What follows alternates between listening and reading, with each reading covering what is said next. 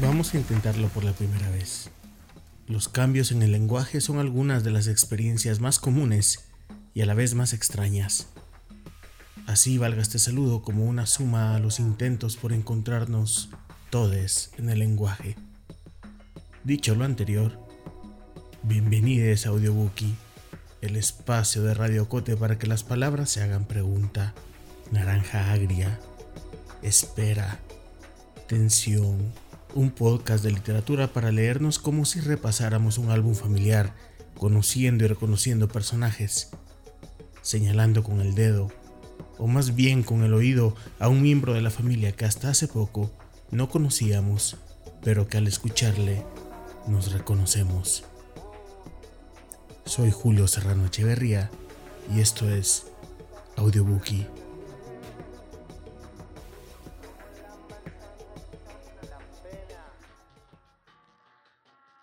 Dedicamos este audiobookie a la distopía de la realidad y de los cuerpos, a realidades imaginadas de distintas maneras para que se transformen. Ni modo que seguir viviendo en este apocalipsis sin literatura, ni modo que la realidad nos coma la imaginación y suceda así, nada más así, impune, vacía de sentido y sin delirio. Por ello traemos en esta edición al gran novelista guatemalteco y, por adopción, extensión y abrazo, también nicaragüense, Franz Galich, y a la escritora Denise Funchal, quien durante largos años ha fantaseado con tener una carroza funeraria como carro de uso diario, pero que el delirio del tráfico de esta ciudad le hizo abandonar tan noble causa.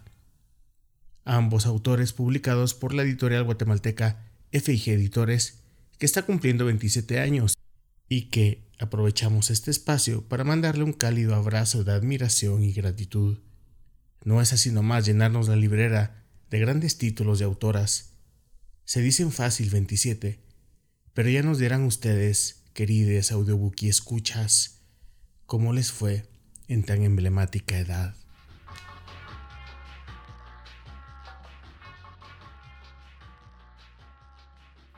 Franz Galich es un narrador prolífico y menos leído de lo que su afilada pluma merece. Su vasta obra incluye novelas, libros de cuentos, ensayos y una larga vida dedicada a la academia en el vecino Nicaragua, donde pronunciar su nombre trae aún buena suerte. De profundo sentido del humor y conciencia social, traemos para ustedes una selección de la novela Tical Futura, una suerte de distopía delirante que de tan delirante y distópica una mente generosa diría que no es más que una etnografía imaginaria de la ciudad de Guatemala, pero a lo mejor no.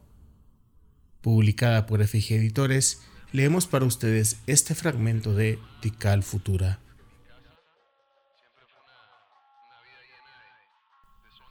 El color Coca-Cola invadía toda la ciudad de abajo. Desde la altura de la europista, el apocalíptico observó la ciudad de abajo la persistencia del color Coca-Cola lucía invariable. El sol al filtrarse por el humo de las fábricas y de los anticuados carros producía el tan afamado color. Las barriadas, la gentuza, pensaba, pero los terminaremos de meter en cintura. Por de pronto, si no trabajan como lo necesitamos, no comen. Desde abajo unos ojitos rojizos lo observaban. Eran las ratas de las alcantarillas que empezaban a salir. Otros ojos también lo observaban con no disimulada hostilidad. Era un paracaidistas, nombre que los de la ciudad de arriba daban a los de la ciudad de abajo. El apocalíptico, sin inmutarse, pensaba en el proyecto, mismo que a no dudarlo sería todo un éxito. Proporcionar a los grandes empresarios del supermundo lugares donde poder vivir en contacto con la naturaleza, puesto que en sus países eso resultaba ya totalmente imposible. La industrialización había acabado con casi todo vestigio de vida natural. Las pocas zonas que aún existían estaban ocupadas por las oficinas del poder central y los más ricos. Estos se habían multiplicado aritméticamente, mientras los descartables lo hacían geométricamente, Viéndolo bien, ese era el obstáculo único que podía hacer fracasar el proyecto. Antes de subirse a su automóvil, echó otra mirada sobre Ciudad de Abajo, Después alzó la vista y vio parte de la mole de la ciudad de arriba. Los mosaicos color jade brillaban contrastando con el color café espejo de los gigantes ventanales. Vio las aeropistas que salían de las enormes puertas hidráulicas de la ciudadela y suspiró. El proyecto será un éxito, a no dudarlo. Subió al coche, lo programó para dirigirse a los jardines de Jadeíta y le dio la orden de partir. Aceleró y partió sin dejar rastro de contaminación, de humo ni ruido.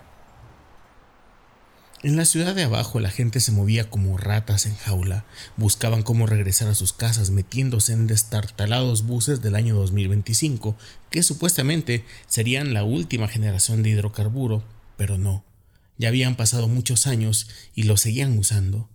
O si no, otros buscaban los trenes subterráneos que se movían a base de electricidad producida con petróleo. Se había dicho que este medio energético sería sustituido por otro menos contaminante, pero como estaban las cosas en el mundo financiero internacional, era algo totalmente improbable. Varios de los más poderosos países de la industria petrolera se negaban a dejar de explotarlo. Qué irónico, pensaba el apocalíptico.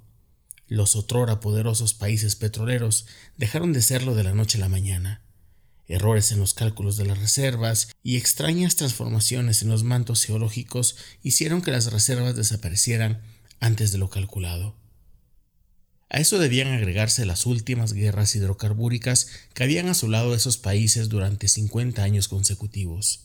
Para acabar de una vez por todas con el principal agente contaminante, se dijo, no fueron guerras mundiales, pues el mundo no se metió casi para ello existía desde hacía muchos años un ejército multinacional de emigrados anónimos.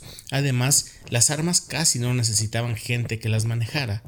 Los señores y señoras, los niños y las niñas de los grandes centros de ciudades de arriba vieron la guerra desde sus modernos microvideoteléfonos o en las pantallas gigantes que estaban instaladas en puntos estratégicos. Nada de muertos de sus países, solo de los nuestros ciudadanos de segunda clase que por méritos en combate podían ascender. Pero la paradoja es que en los paisitos como el mío se había encontrado petróleo. En verdad es que eso ya se sabía desde el siglo pasado y lo que en realidad pasaba era que estaban tramando por todos los medios de sacarle algún producto. Por eso la moratoria. Menos mal, porque en ese proceso fue que mi familia logró llegar a donde ha llegado. No fue como dijo la prensa mentirosa, rebelde y envidiosa por soborno. ¿Qué va a ser? Tratamos siempre de sacar los mayores y mejores beneficios para nuestro país. Logramos que se les diera empleo a miles de ciudadanos roedores, como los bautizó la prensa extranjera. Por supuesto que nos opusimos a que le dijeran así. El salario lo pusieron los empresarios, pero una cosa son los businessmen y otra es lacra de periodistas. El honor de la gente estuvo a salvo, pero bueno, el nuevo megaproyecto va. El único problema es cómo controlar a tantos ciudadanos roedores que hay. No quieren trabajar, prefieren robarse y hasta asesinarse entre ellos. Una solución debe de existir. Será necesario hacer esfuerzos extraordinarios y lo más duro es que hay otros países que están dispuestos a desarrollar proyectos similares. Lo importante es que vamos a la cabeza en estos asuntos. Somos líderes regionales. Los empresarios nos prefieren porque tenemos visión de futuro. Además, nos interesa el medio ambiente, aunque siempre tenemos el problema del smog que pocas horas al día medio despeja del valle. El smog se queda en el valle de la Asunción. Qué paradoja de la Asunción.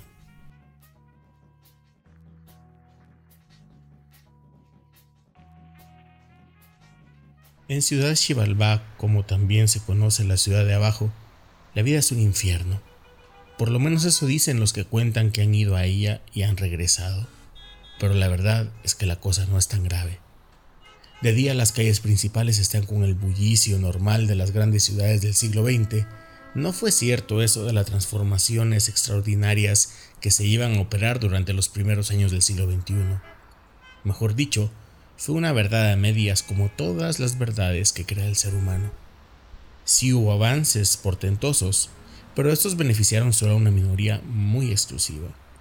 aún más exclusiva que la que existía al finalizar el siglo XX. Aún en Estados Unidos, el decaimiento de las grandes masas y empresas ha sido estrepitoso. Se han sostenido en el poder gracias a su poderoso ejército y a la capacidad de oratoria de sus líderes políticos y religiosos para prometerles mejoras en sus vidas. Pero a decir verdad, eso ya no es así. La mejor prueba es que los verdaderamente ricos ya no quieren vivir allá. Quieren vivir aquí, en estos países pobres pero ricos. Ricos cada vez somos menos y ellos, los pobres, cada vez son más.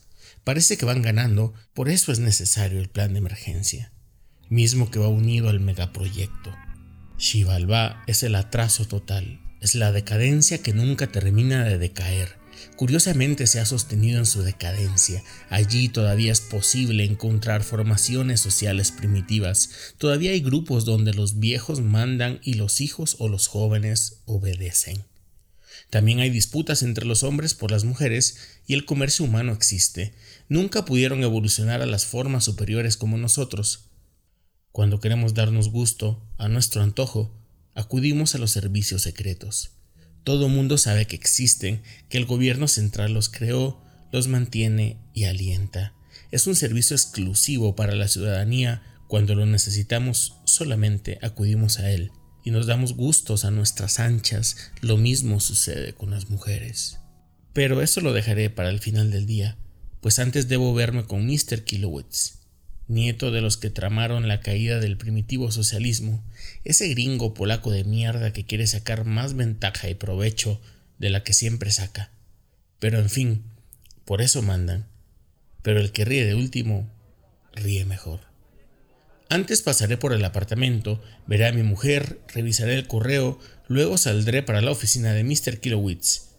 Pero antes, un revitalizador energético que me proporcionará fuerza suficiente y placer para los negocios. Todo eso a manera de preparativos para mi cita con el servicio secreto. De la consola cibermental del Galaxy Fury salió una caja que bien podía ser de estilo chino o tibetano, de marfil sintético, puesto que era un material existente ya solo en los museos. De su interior, el apocalíptico extrajo una dosis de EM, éxtasis maravilloso, y lo inhaló el carro seguía su marcha de manera regular. La computadora se hacía cargo de todo lo referente al desplazamiento. El apocalíptico se sintió maravillosamente bien después de transcurridos algunos segundos.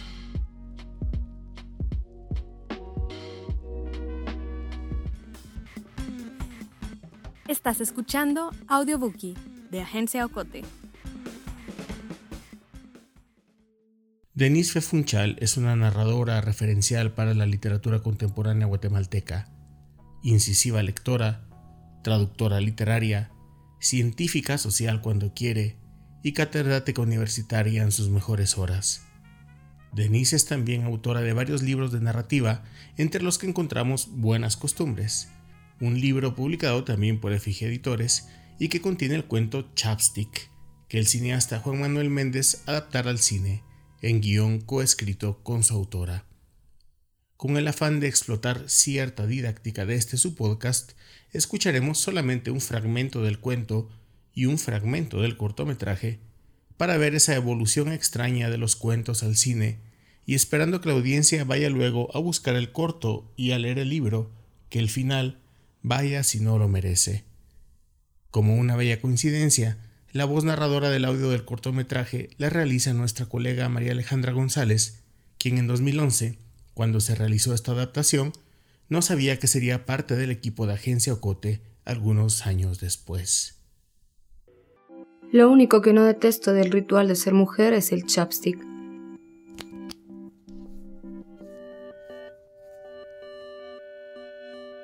A mamá le importa mucho que me vea regia como ella, aunque me tome más de una hora frente al espejo, arreglar los imperfectos que a Dios se le ocurrió heredarme de papá. Me gustaría decirle a mamá que me gusto como soy, aun con las anchas caderas que ella me recrimina, pero es imposible. La última vez que se lo dije, me encerró en la alacena con varios botes de yogur y algunas botellas de agua por dos días. Cuando mamá se descuidaba, Olga y papá se acercaban a hablarme. Me decían que mamá no es eterna y que en algún momento podré ser libre y quedarme solo con el chapstick.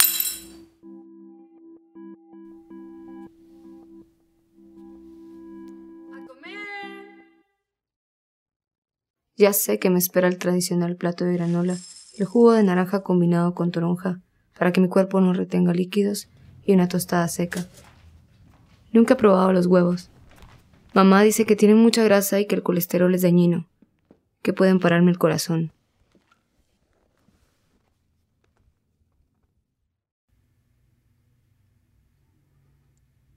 Ojos bien, cejas depiladas y peinadas, un poco más de corrector sobre la pendiente de la nariz para dar la impresión de ser más recta. Me grita. Dice que eso no es perfecto. Que vuelva al baño, que me lave la cara y comience de nuevo. Así llegue tarde al colegio, mamá prefiere que me vea impecable. Además, no desayunar me ayudará a mantener la figura. ¡Qué vergüenza! Subí y te limpias la cara y empezás otra vez. ¡Te quiero perfecta! Me gustaría decirle que a mí me gusta así, que estas medias moldean mejor mis gruesas pantorrillas, pero es inútil. Mamá tiene razón. Nunca me he acostumbrado al olor, pero sigue aquí. Es la preferida de Olga. Olga tenía 15 cuando yo nací. En medio estaba Silvia, que murió el año que yo cumplí 5. Antes yo no jugaba las muñecas con mis hermanas. Papá me llevaba al campo y sembrábamos árboles en el terreno de la abuela. Silvia cayó enferma el día de mi cumpleaños. Comenzó a toser sin parar mientras lloraba. Mamá la encontró en el suelo en un absceso de tos y fiebre. Me recrimina por romper la muñeca de mi hermana. Según ella, eso la puso triste y la debilitó. Salí a esconderme en el estudio de papá. Ya no comimos pastel.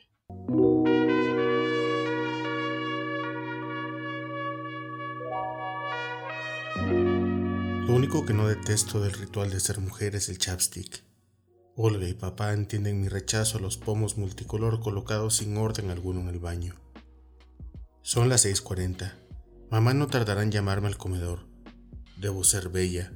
A mamá le importa mucho que me vea regia como ella, aunque me tome más de una hora frente al espejo arreglar los imperfectos que a Dios se le ocurrió heredarme de papá.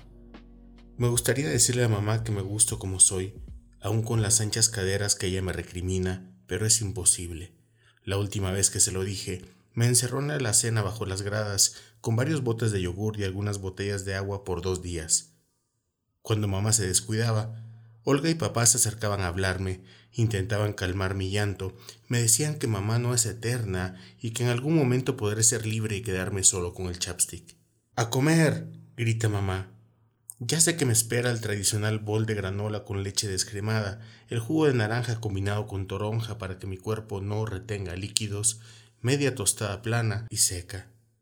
Nunca he probado los huevos. Mamá dice que tienen mucha grasa y que el colesterol es dañino, que pueden pararme el corazón. Mamá me ve fijo, sonríe por un momento mientras determina si mi rostro es una obra de arte.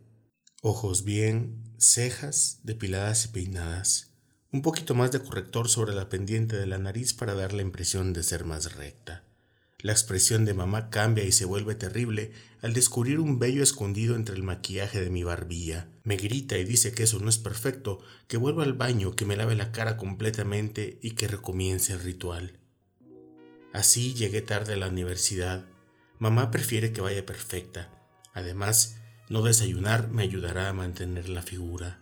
Olga y papá son invisibles para ella. Intentan hablarle, pero se ha peleado con ellos y los ignora desde lo de Silva. No llores, me dice. Subí y te quiero de vuelta perfecta. Cambiate esas medias de una vez. ¡Qué vergüenza! Pareciera que nunca te he enseñado que el otoño no se usa con esos colores. Me gustaría decirle que a mí me gusta más así, que estas medias moldean mejor mis pantorrillas gruesas, pero es inútil. No es temporada para este color. Mamá, tiene razón. Veo sobre el tocador las cosas de Olga, que ya se ha ido. Me quito la blusa, tomo el tubo de crema. Nunca me he acostumbrado al olor, pero sigue aquí porque es la preferida de Olga. En uno de los algodones de color pastel pongo un poco y la paso por mis mejillas. ¿Cómo pude obviar el vello? Debo recordar siempre los lentes de contacto antes de comenzar. Olga tenía 15 cuando yo nací. En medio estaba Silva, que murió de tuberculosis el año en que yo cumplí 5. Antes de esa época yo no jugaba a las muñecas como mis hermanas. Papá me llevaba al campo y sembrábamos árboles en el terreno de la abuela. Silvia cayó enferma el día de mi cumpleaños. Comenzó a toser sin parar cuando lloraba. Mamá la encontró en un acceso de tos y principios de fiebre tirada sobre la alfombra. Me culpa, me recrimina por romper la muñeca rubia de mi hermana. Dice que eso la puso triste y la debilitó. Era su muñeca favorita, la muñeca que mamá le compró al nacer. Salí corriendo y me escondí en el estudio de papá.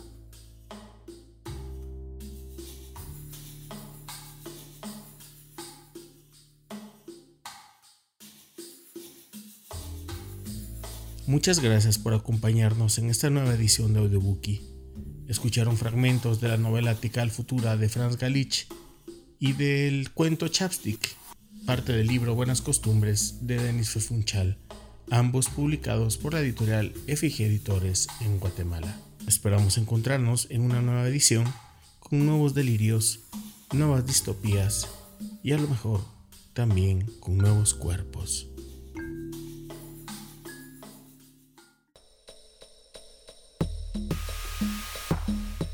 Terminamos por ahora, pero vienen muchas más lecturas por escuchar.